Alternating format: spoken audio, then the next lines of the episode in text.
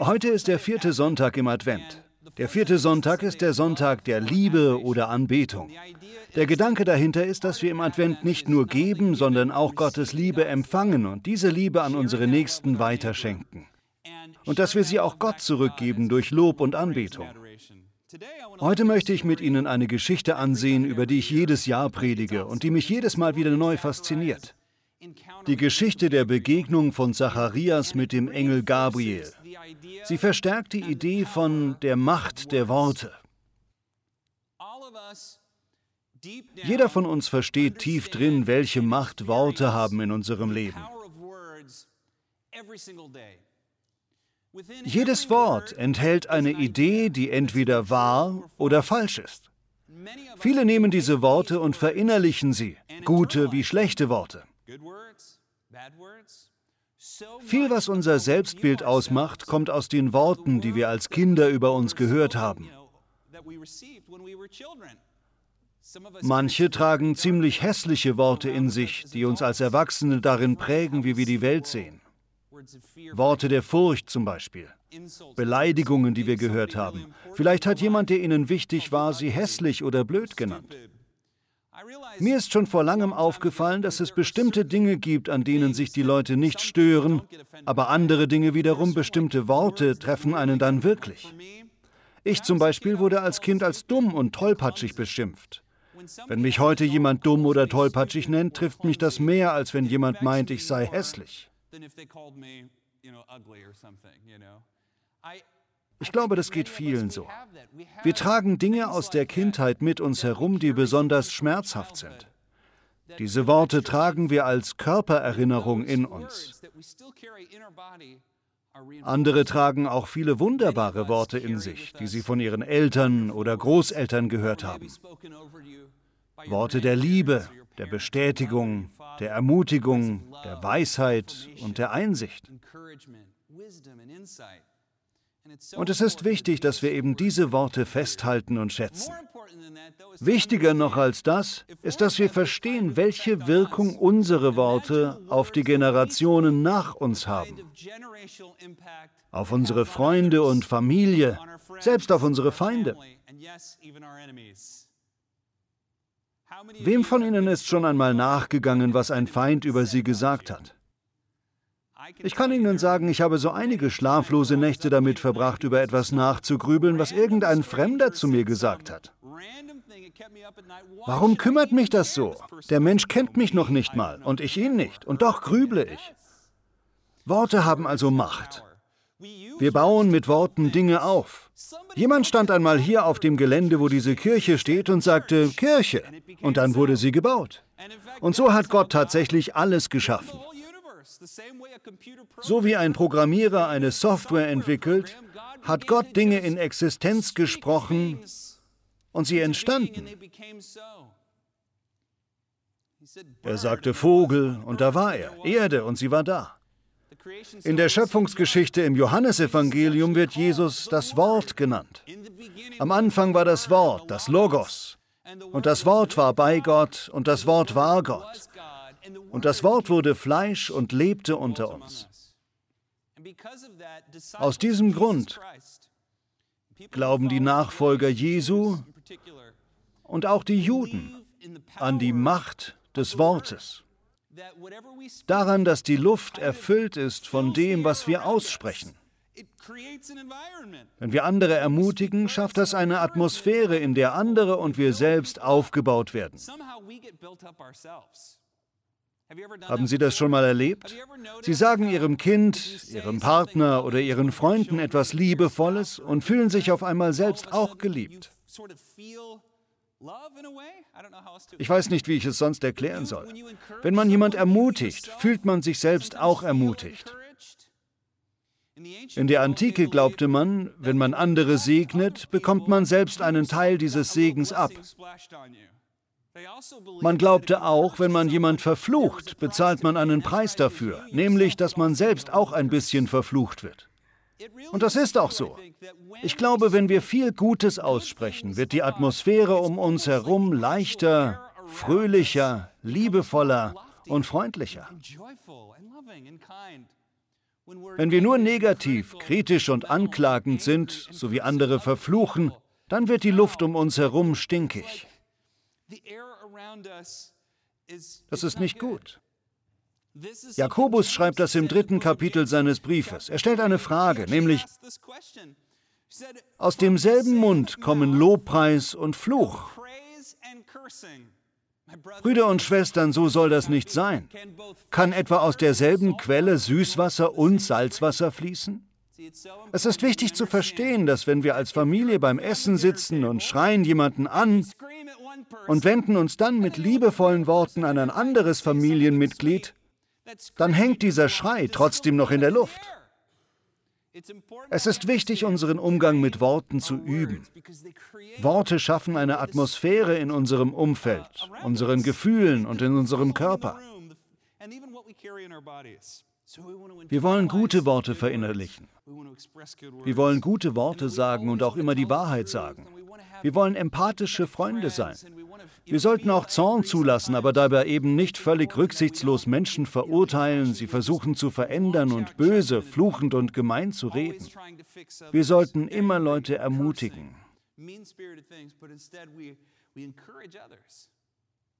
Die Bibel sagt, Ermutigung ist eine Geistesgabe. Die Menschen brauchen sie. Jeder braucht Ermutigung. Und Sie sind jemand, der andere ermutigt und ich bin stolz auf Sie. Machen Sie weiter so. Ermutigen Sie mit Worten. Die Geschichte, in der diese wichtige biblische Botschaft deutlich wird, die Macht der gesprochenen Worte, ist die prophetische Ankündigung und Geburt von Johannes dem Täufer. Darüber reden wir heute.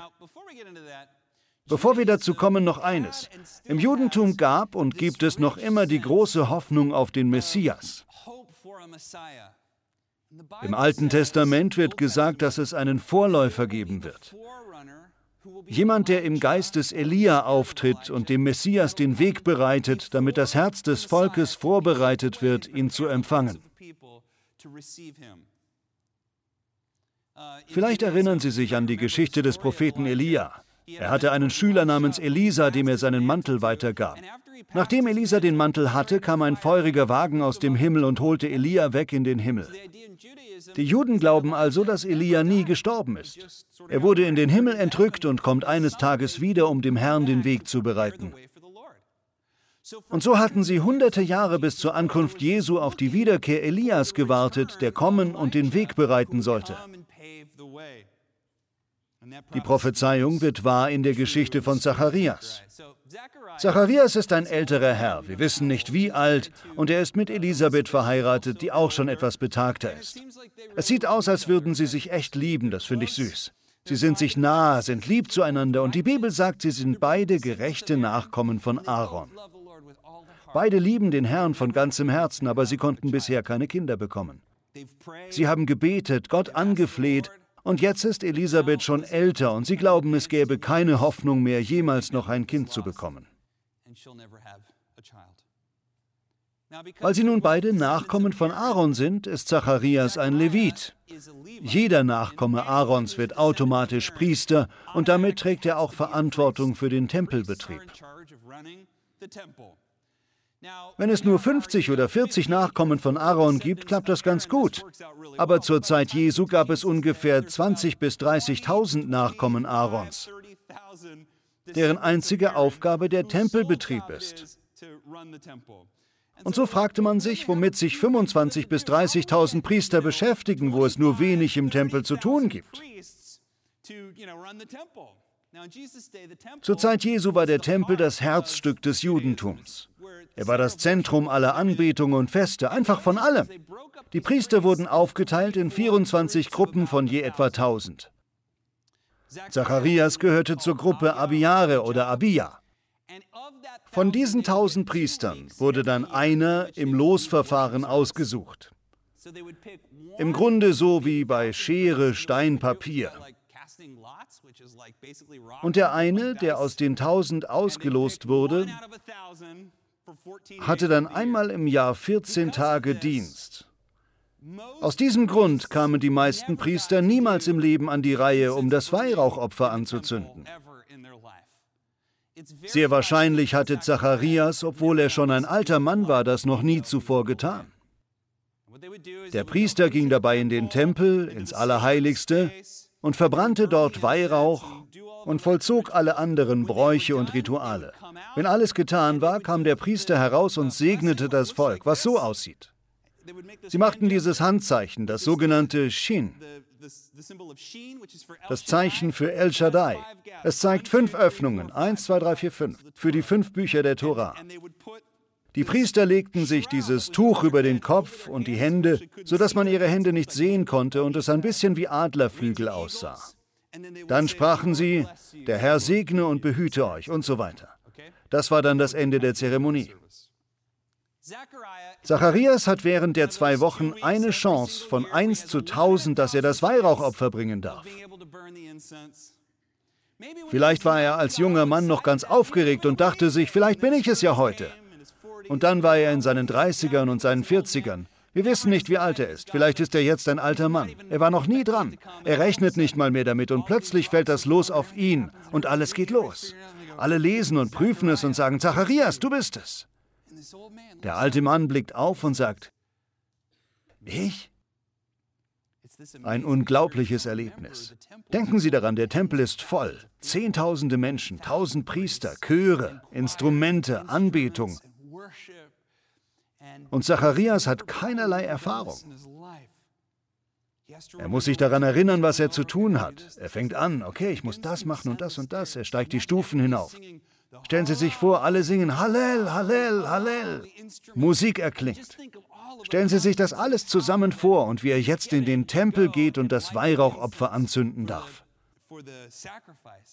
Er geht die Stufen hinauf, geht in das Allerheiligste zum Altar und will gerade den Weihrauch vorbereiten, als plötzlich, wusch, der Engel Gabriel erscheint und sagt, Zacharias. Und natürlich erschrickt er. Wow! Was? All diese Menschen. Es ist ein extremer geistlicher Moment. Der Engel sagt, du wirst einen Sohn haben. Deine Frau Elisabeth wird schwanger werden. Er wird der Elia sein. Er wird keinen Wein noch anderes starkes Getränk trinken. Möglicherweise ist das der Ruf zum Naziräergelübde. Und er wird dem Messias den Weg bereiten.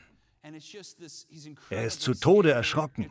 Es ist eine unglaubliche Erfahrung. Er ist im Haus Gottes, er sieht den Engel an und meint, äh, meine Frau ist schon ziemlich alt.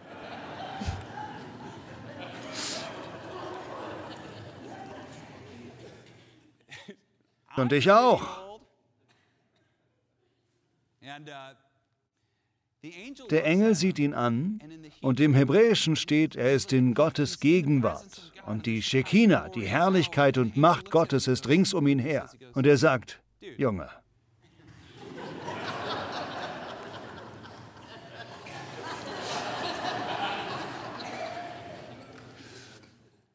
Nein, er sagt es vielleicht sehr streng. Ich bin der Engel Gabriel und ich stehe in der Gegenwart des allmächtigen Gottes.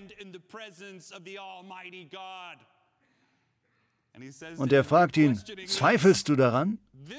Es wird so geschehen und bis dahin wirst du nicht sprechen können. Plötzlich ist er stumm. Und er geht nach draußen, wo die Leute singen und Tamburine spielen. Sie sehen auf die Uhr und fragen sich, wo Zacharias so lange bleibt. Eine lange Zeit geht vorbei und draußen ist es heiß, die Sonne brennt und sie sehen sich um und warten. Schließlich kommt Zacharias heraus, fürchterlich erschüttert und besorgt. Er weiß, er muss den Segen sprechen. Er zieht den Gebetsschal über den Kopf, hebt die Hände, macht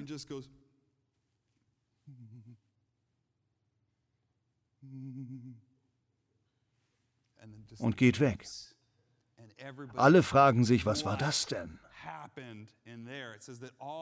Da steht, das ganze Volk der Juden wunderte sich, was Zacharias erlebt hatte, weil er es ihnen ja nicht sagen konnte. Keiner weiß etwas. Monate vergehen und er kann immer noch nicht reden. Niemand hat eine Ahnung, was passiert ist. Alle rätseln. Ich kann mir vorstellen, dass es eine Menge eigenartiger Vermutungen und Gerüchte gab. Und natürlich wird Elisabeth schwanger. Maria bekommt auch Besuch vom Engel Gabriel. Und jetzt achten Sie besonders auf den Unterschied.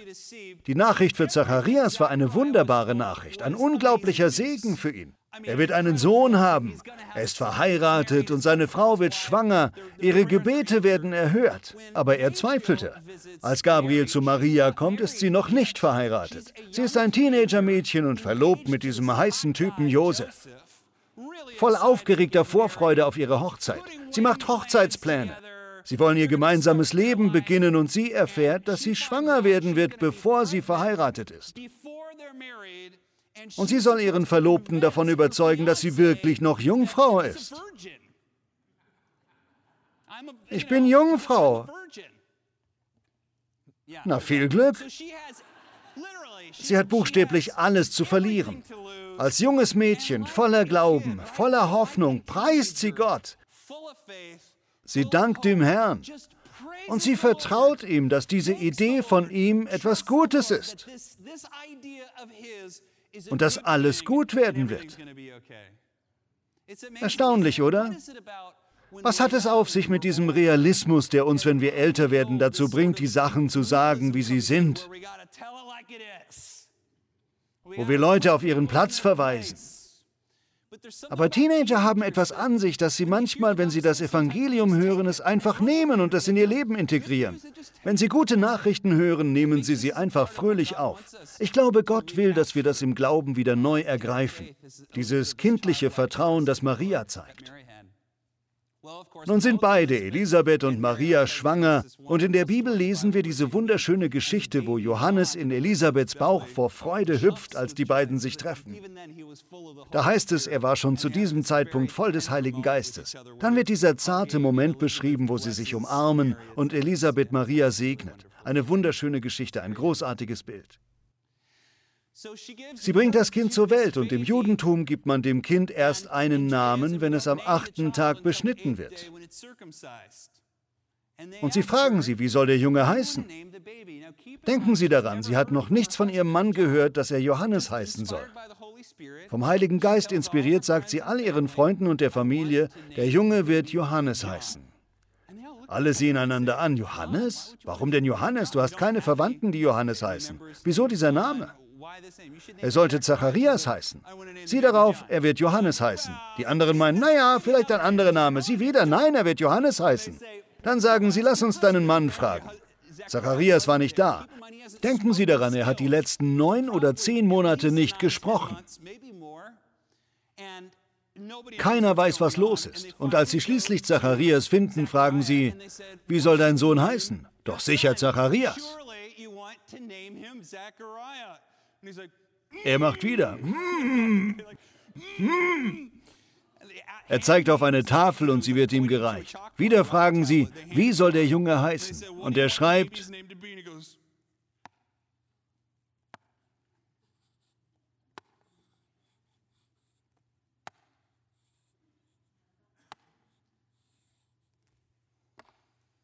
Da steht übrigens Johannes.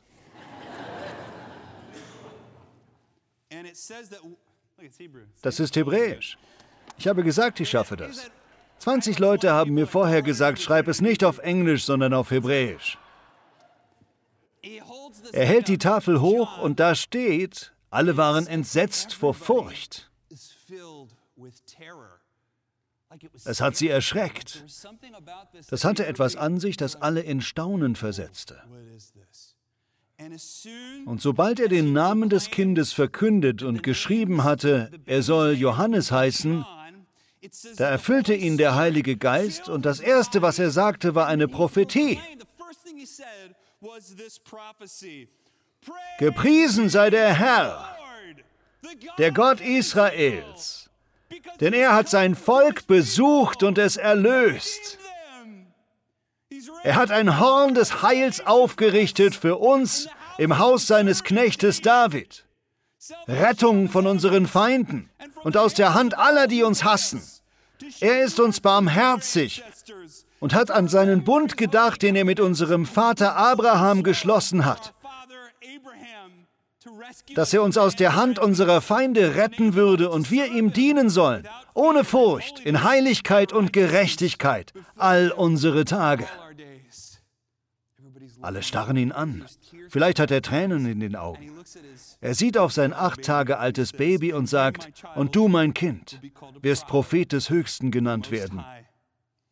Denn du wirst vor dem Herrn hergehen und ihm den Weg bereiten, sein Volk sein Heil erkennen zu lassen.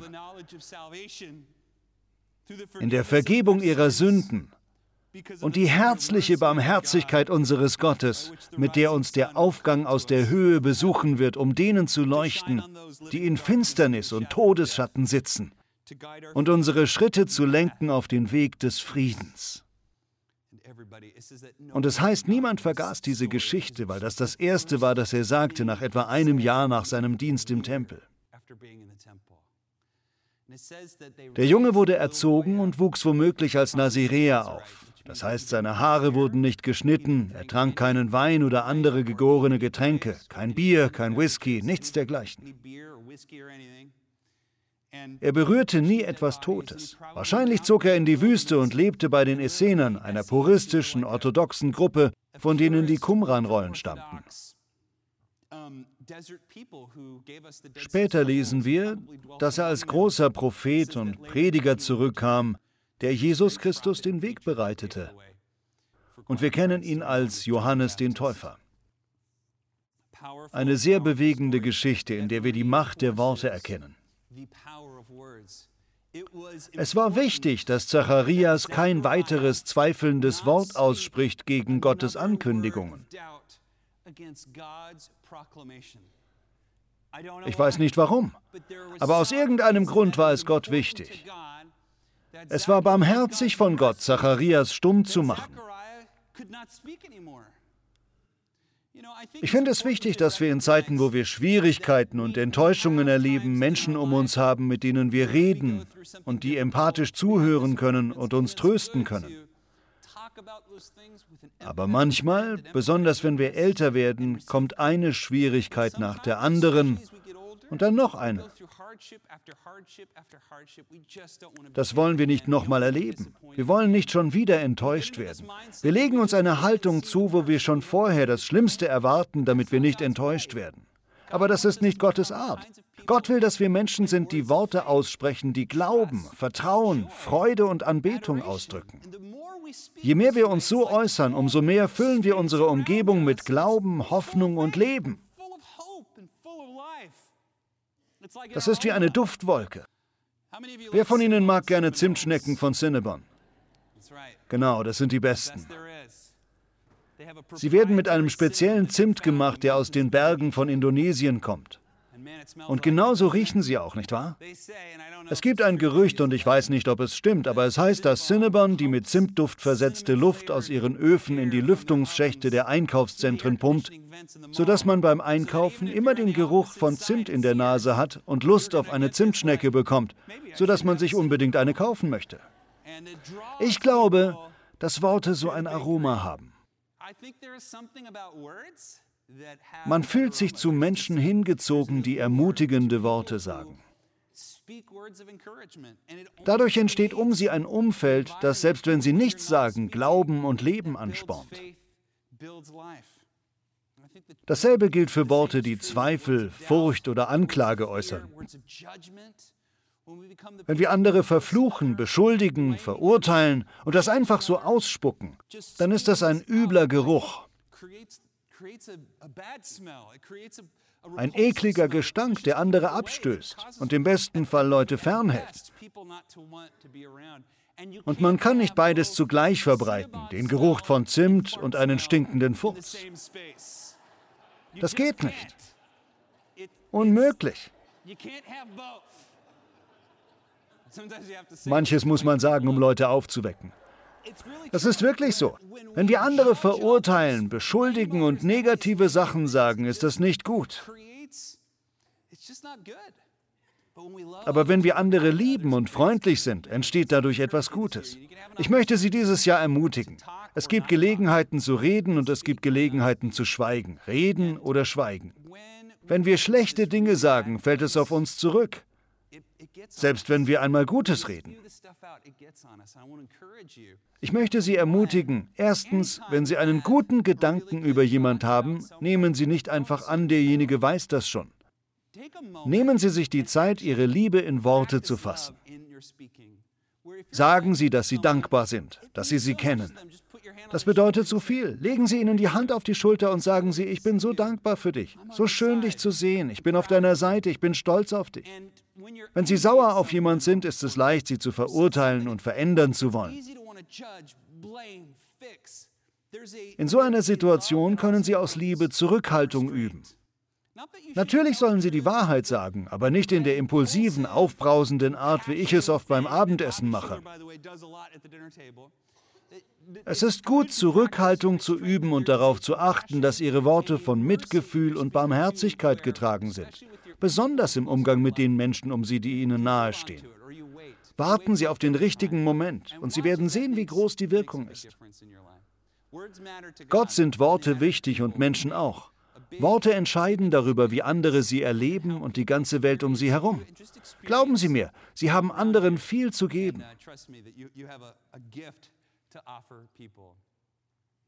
Herr, wir bitten dich im Namen Jesu, lass uns unsere Worte gebrauchen, um dich zu loben, dich anzubeten, deinen Namen zu ehren. Wir danken dir und geben dir die Ehre. Wir sind begeistert von dir und lieben dich. Danke für jeden Atemzug und jeden Augenblick, den du uns schenkst. Danke für jeden Freund, jeden Gottesdienst, unsere Nachbarn. Gott, wir bitten dich, dass du selbst die Schwierigkeiten und harten Zeiten gebrauchst, um uns mehr Liebe, Barmherzigkeit, Mitgefühl und Empathie zu lehren. Hilf uns, Verständnis für die Menschen zu bekommen, die wir verurteilen wollen. Hilf uns, die Welt mit deinen Augen zu sehen. Gib uns in allem Weisheit. Darum bitten wir im Namen Jesu. Amen.